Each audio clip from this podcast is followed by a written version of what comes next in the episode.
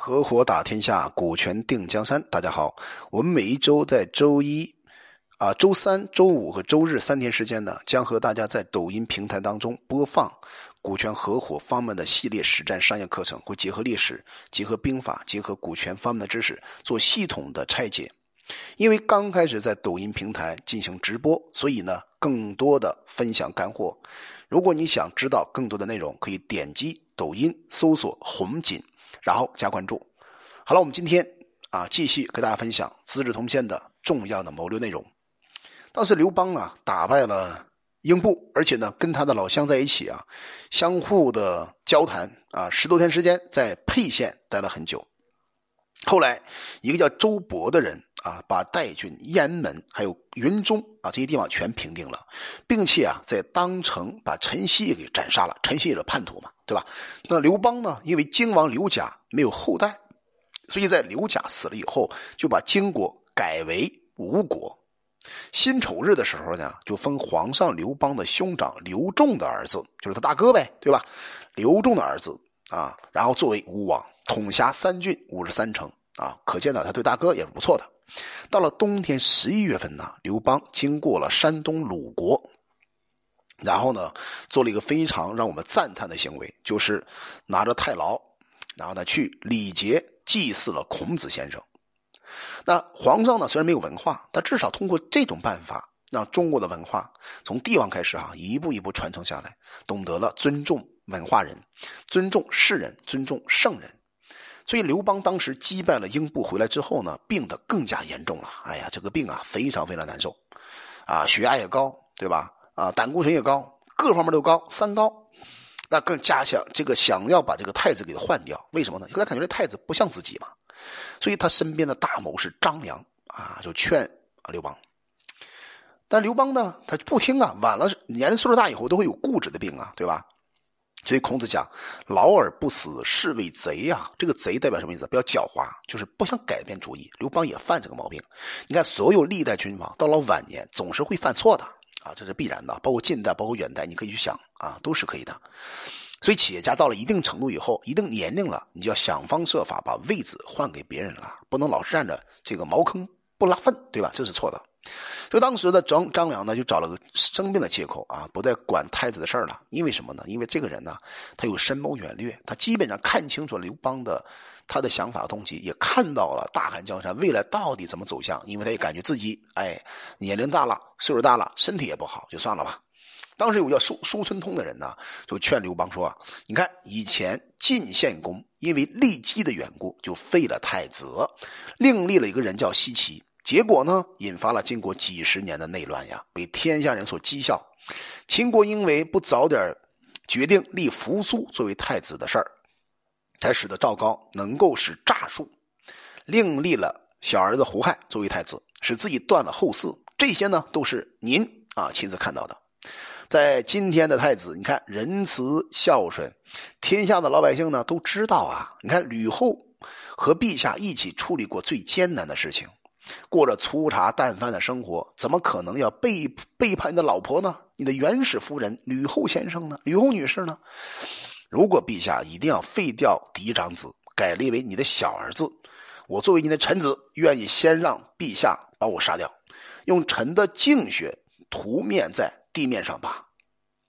叔孙通这个人呢，也敢说真话。那汉高帝一听这个话，很真切，很真实，确实起到效果了。汉高帝。在临终的时候，哎，说了一句话：“哎呀，好吧，先生，你说的有道理啊，算了算了算了，哎，只不过是开个小玩笑而已啊。”刘邦这个话呢，其实是不负责的。他作为一代帝王，怎么可能开玩笑呢？你要知道，天子一言重于九鼎啊，不能乱讲话的，对吧？叔孙通听完之后就说：“哎呦，太子是天下的根本，根本一旦动摇，天下就跟着震动不安呐。您作为皇帝，怎么可以拿天下来开玩笑呢？”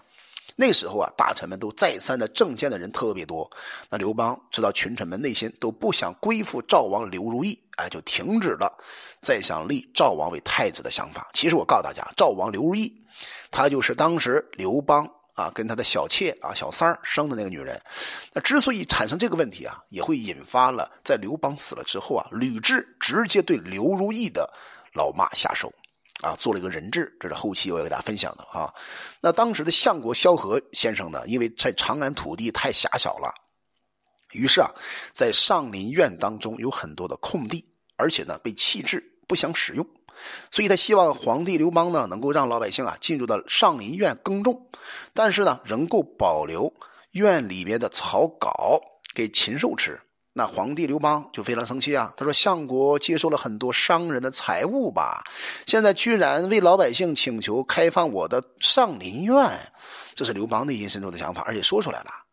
然后就把相国交给了廷尉。廷尉是干嘛的呢？就是监狱里的那些啊，这个司法官，直接就把萧何给关起来了。你说说。”多可怕呀！你要知道，萧何可一生当中帮助刘邦立了无数的汗马功劳啊，对不对？而且是老乡，同时是推举刘邦成为第一个帝王的。可是就是这种事儿啊，人往往是在人性之下，他会改变的，啊，人性会改变的，遇到事以后会改变的。那没过几天呢，这个王位啊，这个王位。啊，这个这个魏侯啊，见到了这个高帝，上前就问汉高帝刘邦说：“相国有什么大罪？陛下为什么突然把他关起来呢？”刘邦说：“呀，我听说李斯做秦始皇的宰相，有好处啊，都归给国君；有坏处呢，归给了自己。现在相国萧何先生接受了商人很多很多金钱，而为老百姓请求开放我的原囿，以讨好老百姓。”啊，让老百姓开心，所以我决定把萧何给关起来治罪。当时王卫卫说呀：“哎呀，在自己职务的范围内，如果对老百姓有所便利的话，请皇上实行。这真是身为宰相应该做的事儿。”陛下为什么要怀疑相国萧何接受商人的金钱呢？而且陛下和楚国对抗的几年之中啊，和陈豨、秦部谋反时，都是陛下亲自率领大军前往的。在那个时候，相国守住了关中，只要他在关内稍微的动一下脚，那关以西的地方就不是陛下所有的啦。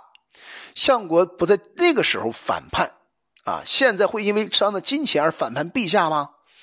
而且秦国是因为不知道自己所犯过的错才灭亡的。李斯为秦始皇分担罪过，有什么值得效仿学习的呢？陛下为什么会有怀疑宰相萧何的浅见呢？这个话说完之后啊，刘邦心里边感觉很舒服啊。其实人老了以后啊，总是有固执的一面呢，对吧？啊，还好，刘邦心里很高兴。啊，很高兴吗？其实也不见得。但是呢，这个王卫卫讲的事是事实啊，所以就在当天啊，派出了使者，拿着符节就放出了相国萧何。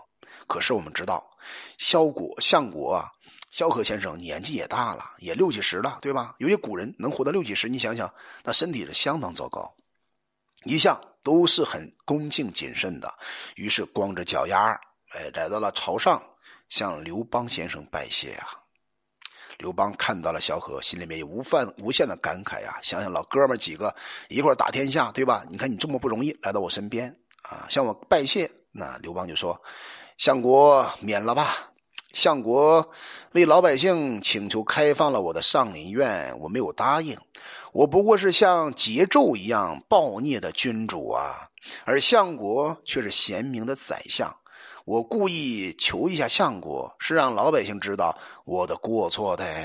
其实这种说法呀，其实啊，就是点破了不说破。说心里话呢，其实相和、萧何和刘邦啊，他俩之间也不仅仅是因为这一点事儿有点小矛盾，想把萧这个萧何关起来的。那这里边我们看到了，在萧何、陈平、韩信、英布啊等等一些跟随着刘邦打天下的人看起来，我们知道，其实张良的智慧是最够的。他知道无法见刘邦改变立太子的行为，他可以退而居其次，因为知道有些大事是没有办法通过人力去改变的。但是萧何不是啊，萧何还是有点啊贪心，对吧？最后啊遭遇了牢狱之灾。如果没有王王卫卫啊这个人帮助刘邦分析了前因后果，我觉得可能萧何就在监狱当中了此残生了。那我们进一步看一看啊，这个萧何这个人，其实他一生当中相对来讲比较有智慧、有谨慎、有战略思维，可是，在晚年的时候，因为人性问题，还是遭受了一些打击，真的值得我们认真的思考和反思呀。我们今天就分享到这里，我叫洪景，我们专注股权合伙制，有关股权问题可加微信四幺幺六二六二三五。